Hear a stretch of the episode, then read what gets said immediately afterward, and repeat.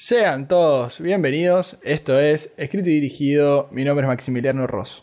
Yo soy Louis Johnston y en el episodio de hoy, Luca, escrita por Jesse Andrews y Mike Jones y dirigida por Enrico Casarosa. Welcome to Jurassic Park. I'm sorry, Dave. I'm afraid I can't do that. The name's Bond, James Bond.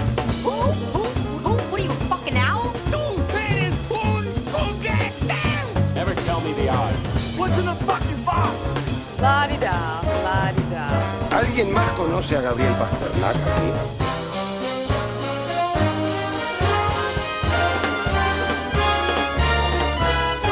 Not, not quite my tempo. Pasada la intro entonces, hablemos sobre el cast que tiene como protagonista a Jacob Tremblay, que hace de Luca Paguro. Jack Dylan Grazer es Alberto Scorfano. Emma Berman es Giulia Marcobaldo. Marco Barricelli es Massimo Marcobaldo, el padre de Giulia. Y Saveiro Raimondo interpreta a Ercole Visconti. Paréntesis para decir qué buen nombre es Hércules. La pasaste muy bien, me parece, con este cast a la hora de decir los apellidos en italiano. Te salió más natural de todos hasta ahora. Bravísimo. Ha pasado entonces ese cast. Esta es la historia de Luca, un monstruo marino en la Riviera italiana que junto con su nuevo amigo Alberto se encaminarán en una aventura a tierra firme en el pequeño pueblo de Portoroso, en el verano más tano que se puede imaginar, que cambiará no solo sus vidas, sino también al pueblo. Che, empecemos con la pregunta básica. Como toda película animada, siempre surge como la discusión de nosotros, los que hablamos español, la tenemos que ver en castellano o la tenemos que ver en inglés. ¿En qué idioma la viste? La verdad me estoy amigando cada vez más con las películas animadas en inglés, cosa que yo antes estaba bastante en contra. Sí, yo también. Somos dos traidores. Somos muy traidores. Somos muy cipayos. Creo que igual es por una cuestión de que como estos personajes ya no pertenecen a tu infancia, no me afecta. En cambio, una Toy Story, por ejemplo, no puedo. No puedo todavía hacerme el oído a, a algo en inglés. No sé si te pasa. Sí, y la verdad que yo no vi nunca tu historia en inglés, pero es Tom Hanks el que hace de Woody. Entonces es como que decís, ¿por qué no lo escucharías? Si debe ser bueno. Pero bueno, empecemos nosotros. ¿Qué te pareció la película? ¿Cómo la sentiste? Antes de eso, me parece importante mencionar que Disney mismo, o Pixar en realidad, esta película la mandó a streaming directo en su servicio, a pesar de, sin embargo, tener una, una premiere, obviamente, pero fue directo a, a Disney Plus. Cosa que me da el indicio de decir, bueno, hasta ellos eran bastante conscientes de, Luca. También por su corta duración, demás, la película no pasa de, las dos no pasa ni, ni siquiera de la hora y media. Y la verdad es que creo que fue acertado. Es una linda, corta película que está al nivel que, o a la vara que ya deja establecida Pixar como siempre en todas sus películas. Pero ¿qué es eso? Una muy linda película, quizás no tan... que no trata de tocar las notas que en algún momento trató de tocar intensamente o, Soul, que buscaron ser más, inclusive. Esta es una simple historia. ¿Tu caso? Sí, estoy de acuerdo. Es como una cajita cuadradita perfecta. Que me parece que está bueno también que hagan esto. O sea que Pixar ha crecido mucho en los últimos años.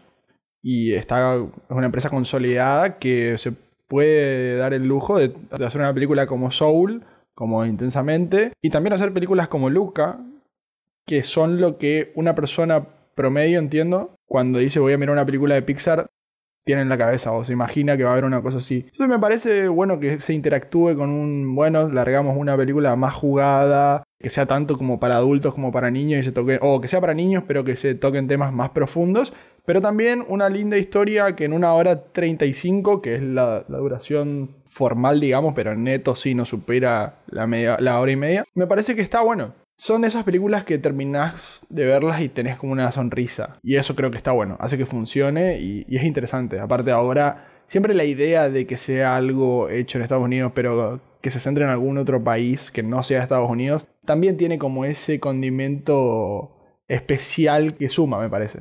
Exactamente, eso es algo que se nota el esfuerzo en que justamente ya había ocurrido previamente con Coco, situada en México, que hace un esfuerzo de decir, no es que solamente quere- queremos que se sienta en, México, sino que verdaderamente te vamos a poner ahí, bueno, en este caso, la película de vuelta hace un serio esfuerzo en que te sientas en, en- en- en esa parte de Italia en los años 50 y 60 lo más posible. Que la verdad le agrega así un, un toque y se nota, digamos, en varios aspectos, el color, la imagen, la música. No, la música es increíble. A mí me fascinó. ¿Sabes qué? Esto lo, retomamos después, pero la música me parece que es uno de los puntos más altos que tiene la película. El guion entra dentro de esto que, que hablabas vos, de ser tipo el estándar de Pixar, que es muy buen nivel, pero no, no me parece que sea su toque más distintivo. Justo hablabas de Coco vos, yo creo que esta, si bien tiene en esencia lo mismo de mostrar la cultura a otro país, es como que esquiva la bala de las críticas que se le hicieron a Coco de que era como un plagio a, una fecha tan importante para los mexicanos como el Día de los Muertos, porque en este caso al hacerla un italiano, por si no se dieron cuenta el- eh, por el nombre del director, Casarosa, es él hablando sobre su infancia, entonces es como que no podés estar criticándola, o sea, se la puede criticar siempre, ¿no? Pero me parece que estaba bastante acertado cómo eligió él mostrar a esta pequeña ciudad de la, de la ribera. No quiero mencionar todavía el tema de plagios, creo que conviene dejarlo para la parte con spoilers, pero hay una conversación interesante a tener en cuenta con respecto a ese temita, pero no nos adelantemos todavía. Y no particularmente con una fecha festiva. No con una fecha festiva, sí con el país, tal vez con la temática, tema que dará para hablar de vuelta cuando nos adentremos más en la parte con spoilers. Bueno, para cerrar entonces esta primera parte, súper recomendadísima. Me parece que, sobre todo si es para, para ir a verla con alguien chico, está buenísima, es súper disfrutable en ese sentido. Pero también si la querés ver, onda, tenés 20 años, 30 años o más y tenés ganas de ver una buena película de animación, porque nada, es esto lo que seguimos repitiendo, pero son estos niveles que siempre te va a entregar Pixar de animación, de profundidad de los personajes y de el universo donde va a transcurrir la historia, que siempre están muy acordes y están muy buenos, y esta no es la excepción, así que por ese lado decir eso, que a pesar de que es una película chiquita y capaz que bastante más chica que lo que habíamos visto en años anteriores, no por eso deja de ser buena. Ahora sí entonces, andiamo ragazzo a la segunda parte. Fettuccini. Yo soy italiano, boludo. What's wrong with you, stupido? Ah, la comunidad italiana nos va a matar. Es el problema de decirle que no a Bruno.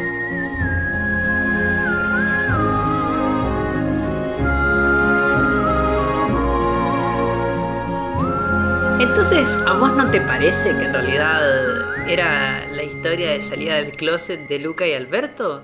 No, que fue una de las cosas que más me, me sorprendió.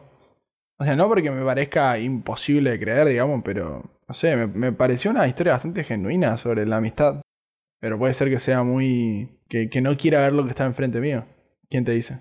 ¿Vos la sentiste así? No, no del todo, no me parece que yo la vi un poco más para ese lado, sentí, por eso hay muchos comentarios respecto a Polito italiano en los 50, 60, aunque Call Me By Your Name está ambientada en los 70, creo, pero hay muchas similitudes.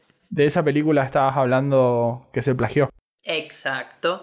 Pero sí me parece que Pixar eligió, o el director en realidad eligió, pasar por, este, por, por esta temática justamente evitando, evitando irse por algunos de los lados. Aquel que quiere ver una muy linda amistad entre do- dos chicos, la pueden ver, y aquellos que justamente quieren ver en todo caso el- el despertar o la salida del closet también de, de- dos chicos gays, también lo pueden ver, y ninguno, la verdad, le puede decir al otro, no, no, es esto, esto, otro, porque ni, ni siquiera el director, ni, ni Pixar, ni nadie estipuló exactamente qué es lo que estamos viendo. No, total. ¿Sabes qué creo que me pasó? Viste que todo depende con el cristal en que veas la realidad. Yo creo que me puse de onda los anteojos de Disney y dije, ajá, tipo, no voy a ver acá una historia romántica. Entonces, como que no, no planteé la posibilidad, pero por ese motivo. Pero si lo pensás, sobre todo con esta reflexión de, de aceptar al que es diferente, hablábamos también un poco antes de empezar a grabar de que lo podés llevar a distintos lugares. Entiendo que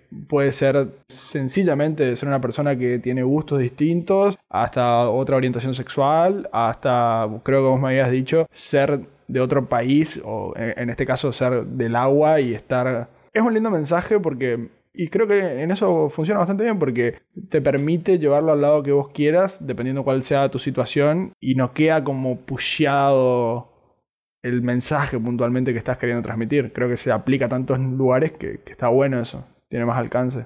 Exactamente, sí, diría que, como bien vos decís, cada uno elige qué es en todo caso aquello que tal vez el resto de la sociedad no quiera aceptar, pero uno tiene que poder convivir con eso. Obviamente no todo el mundo necesariamente va a estar de acuerdo con, con vos, pero vos tenés que ser genuino vos, digamos, independientemente de que sea eso. Sí, y también la idea de que no repeler al otro porque no lo conoces, digamos. Me parece que tiene que. Va más por ese lado en el sentido de que la mamá de Luca, fíjate que nunca había salido del agua y tenía como un miedo. No, no sabría decir si es racional o irracional, porque creo que eso sí me hubiera gustado ver un poco más de la película, de por qué es que le tienen tanto miedo, ¿no? Y al mismo tiempo, los humanos le tienen mucho miedo a, a estos, bueno, le dicen monstruos de- del mar, o sea que de alguna manera hay parte de la historia o, o que no sabemos o que el mito por ahí, por ser solamente un mito, termina volviéndose algo como muy real para quien elija creerlo. Y eso termina por hacer que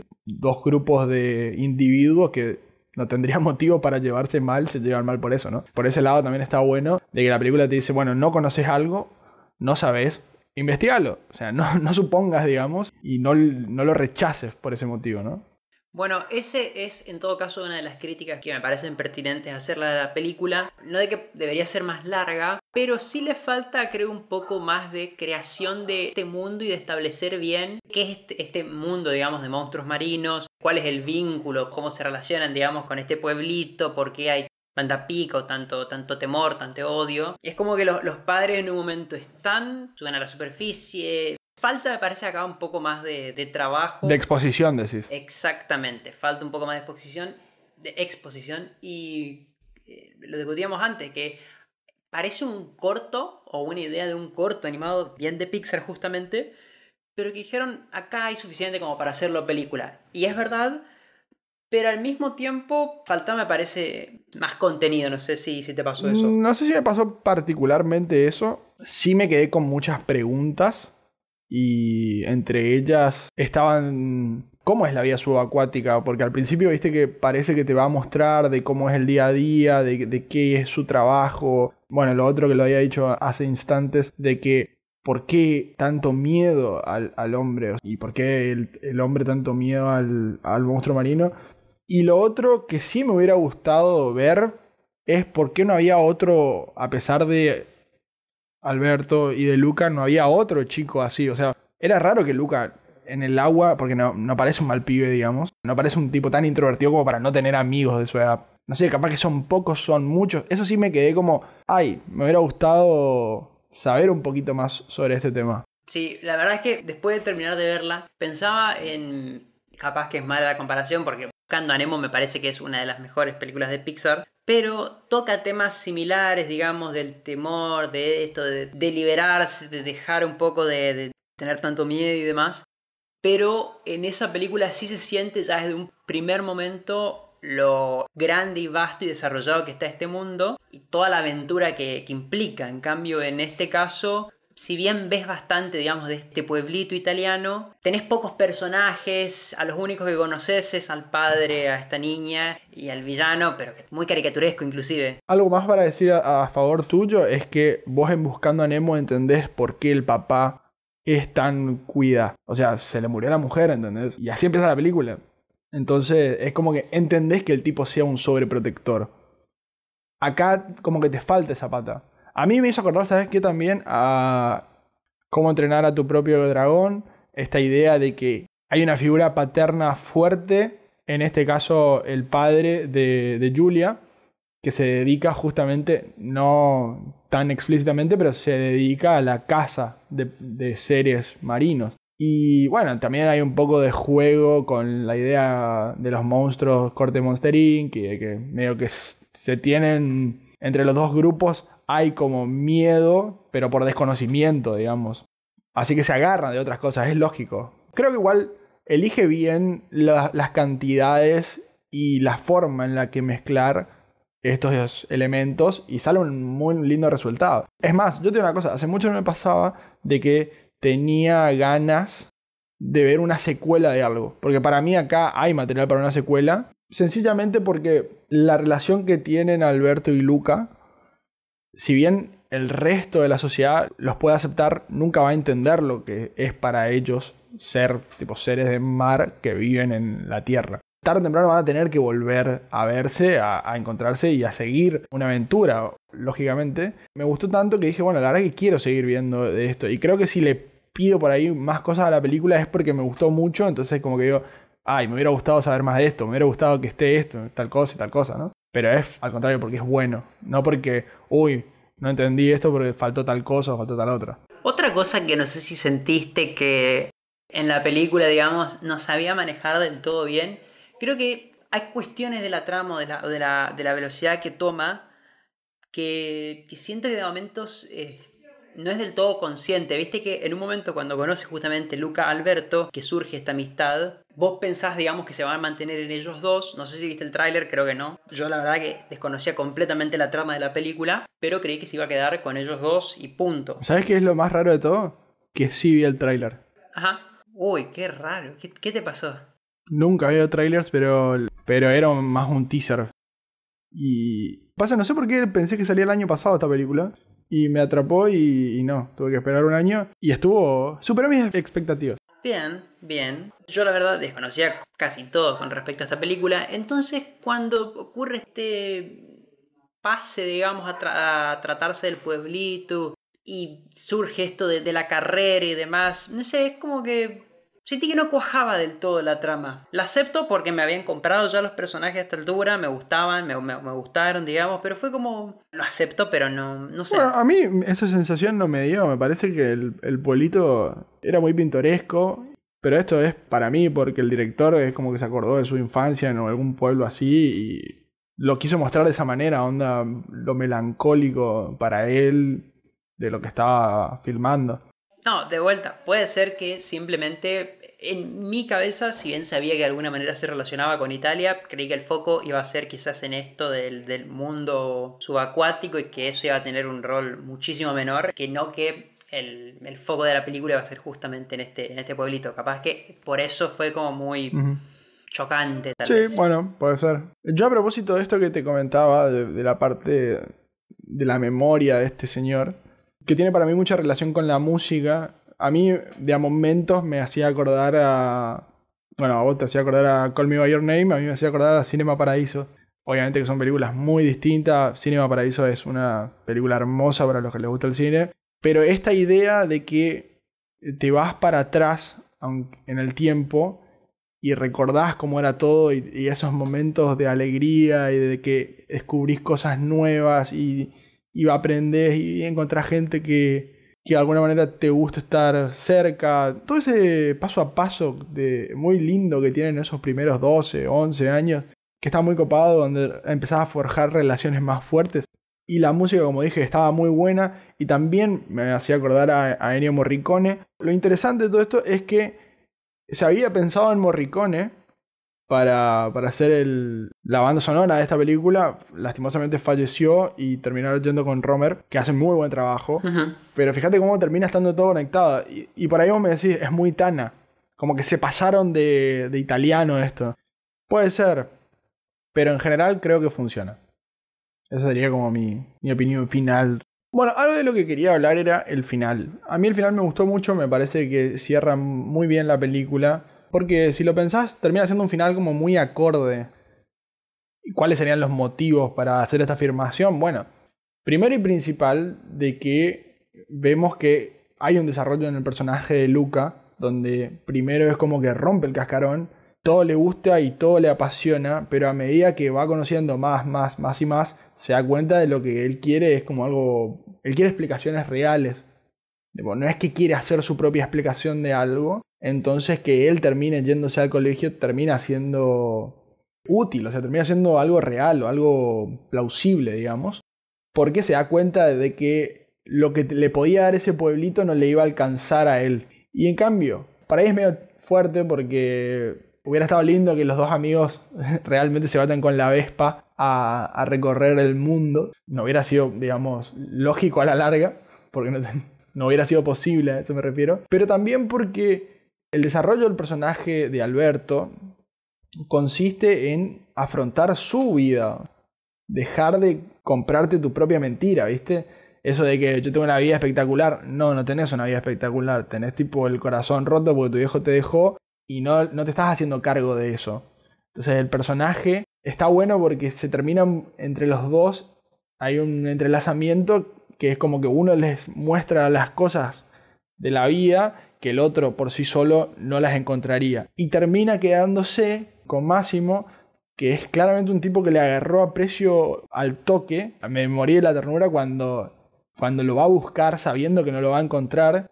Y claro, estar con él le va a dar ese como golpe de horno para terminar de convertirlo en un hombre y esa figura paterna que él estaba necesitando. Y la hija, bueno, tiene que pasar tiempo con su madre. Creo que es, obviamente, no, no va por ahí el desarrollo de la trama tampoco, pero sí me parece que termina por encontrar esa felicidad de encontrar a alguien como ella, que era lo que no había en Porto Rosso. Así que por eso al final te deja como esa cosa medio agridulce, pero al mismo tiempo te saca una sonrisa, creo.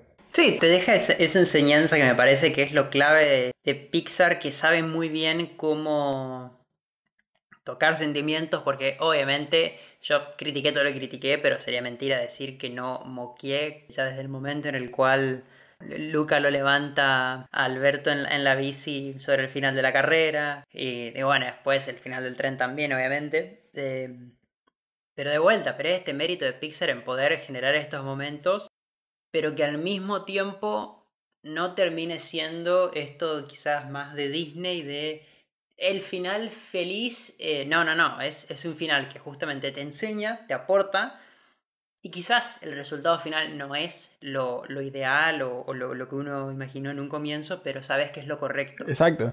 Y también me olvidé de, de decir, es que hasta para la madre también termina siendo un buen final porque es como que ella se da cuenta de que no lo puede dejar a su hijo encerrado para siempre y lo tiene que dejar hacer su vida, digamos. O sea, ella ya tiene que aceptar que no sabe qué es lo mejor para su hijo porque le falta conocer el mundo a ella también. Como ella está limitada, está limitando al hijo. Y esa es la parte injusta que termina por no ocurrir, porque lo deja ir. Entonces, todo eso hace que cierre en esta cajita hermosa con un moño arriba. Y bueno, como dije, para mí hay lugar para, para seguir explotando esto. Y ojalá, porque me parece que se lo tomaron con mucha seriedad al proyecto y no es que, ay, bueno, va a ser una película chiquita y fue. Tipo, que salga lo que salga. No, es una película de Pixar. ¿eh? Tengo- tenemos un prestigio que mantener. Y está como productor Pete Doctor, que bueno, sabemos que es el, el de Soul y es el, como el jefe de Pixar de alguna manera. Y, al mismo tiempo la escribe, ya lo habías dicho al principio, Mike Jones, que es el coautor o el coescritor de Soul. Está con gente bastante capa, bastante grosa. Bueno, como para hacer entonces uno quizás comentarios finales de esta película y que no podemos dejar de mencionar son también est- estos tiernos easter eggs que hace la película desde el póster, digamos, de- detrás de, de nuestros protagonistas en algunos momentos, ya sea de, de la película Roman Holiday, un clásico romántico también de los 50 que transcurre obviamente en Italia, la pequeña imagen de Marcello Mastroianni, un actorazo del momento, también a ciertas alusiones a Federico Fellini, y por supuesto el carácter y la importancia que tienen la Vespa, toda la película como un ícono del momento y como algo que, que- define este periodo en, en Italia para el mundo, digamos, ¿no? Total, porque yo había visto como bastantes críticas por del tema de Vespa, como que parecía una publicidad de una hora y media, pero me parece que eso es no terminar de comprender lo que la Vespa significaba en Italia en ese momento y a los ojos del mundo como ícono, ¿no? De, ese país. Entonces creo que el sueño de conseguir la Vespa me parecía re genuino, me parece algo que, que los chicos de ese momento hubieran querido, pues, aparte, ¿a quién no le gustaría tener una Vespa, no? Es que es justamente lo que representaba, me parece, en ese momento lo más cercano a la libertad. Es tener una Vespa, es recorrer, es, el que nadie te detenga que, que- y vos podés hacer la tuya. Eso es la Vespa y reducirla, digamos, a, ah, esto es un comercial de... Parece que es no entender en todo caso lo que representaba. La verdad que tengo ganas de manejar una Vespa ahora, no te miento. Bueno, al final el podcast terminó siendo una publicidad de Vespa. Ojalá te imaginas. Bueno, aparte, otra influencia que tiene, aparte de la de, de Fellini, que quería decir, es Hayao Miyazaki. Porque yo pensaba que el nombre de- del pueblo, no sé por qué, ¿eh? pero le había encontrado un vínculo entre el nombre del director, que es Casa Rosa, Casa Rosa es la traducción al español. Dije, bueno, Ponteroso, Puente Rojo, pero nada, esto tiene que ver porque es un homenaje, como dije, a, a este icónico director japonés que tiene una película del 92, supongo la conocerán, que se llama Porco Rosso. Así que viene de ahí, como es un, un homenaje para ahí. Bueno, entonces para ir cerrando ya este episodio, ¿algún comentario final o alusión a algo? Hay algo que me olvidé de decir, que me quedó en todo este tiempo que estuvimos grabando, me quedó así como dando vueltas por la cabeza. Y Bruno me está diciendo como, che, qué bueno está eso de Bruno, la verdad. Esto también queda porque pintó. Hermoso que el... Porque eso sí es muy genuino de un chico que por ahí no puede explicar, porque entiendo que es la conciencia en este caso, y vos no puedes explicar qué es, entonces le pones un nombre fantástico. Y Silencio Bruno, hermoso. Bueno, en definitiva, cerrando ese momento, digo que hay algo que me olvidé de decir y es que a favor de tu teoría de que había una especie de relación ahí entre Alberto y Luca, se puede hacer una hipótesis incomprobable de que las dos señoras que al principio tenían los helados y que después se terminan sacando los paraguas cuando está lloviendo, demuestran que podrían haber sido pareja, ¿por qué no? O sea, ¿cuántas veces se ha escuchado, sobre todo en esa época, de que, ay, son dos amigas que viven juntas en un pueblito italiano? No digo que sea, pero a favor tuyo, de que capaz que hay una relación entre estas dos señoras que se terminan por abrir y demostrarse como eran, o sea, monstruos del mar, pero capaz tiene otra interpretación respecto de su orientación sexual. ¿Quién te dice? De vuelta, lo mejor que hizo esta película en todo caso es no blanquear desde el comienzo de qué se trataba, en todo caso dejar que cada uno interprete y la lleve para su lado. Sí, genial. La verdad que eso, decir sin decir algo es, es de cracks. Así que espero seguir viendo más cosas de este director que ya tiene otro, este es su debut cinematográfico, pero tiene un corto buenísimo también que se llama La Luna. Véanlo, dura 7 minutos, está muy muy bueno. Uno de los personajes es muy parecido al papá de, de Julia, creo que de ahí sale la forma física del señor que conocemos en esta película, y que fue nominada a los Oscars del 2012, o sea que si no me creen a mí, créanle a la academia o no le crean, pero véanlo porque está muy bueno. Así que estamos con ganas de seguir viendo cosas de este señor y de Pixar. Y con eso entonces cerramos el episodio de esta semana. Saben que nos pueden encontrar en todas las redes sociales como arroba escrito y dirigido, tanto en Instagram como Twitter y Facebook. No se olviden de seguirnos también tanto en Spotify como en YouTube y nuestro mail escrito.dirigido arroba gmail.com. Sin nada más que decir, nos escuchamos la semana que viene y no lo olviden amigos, Han disparó primero.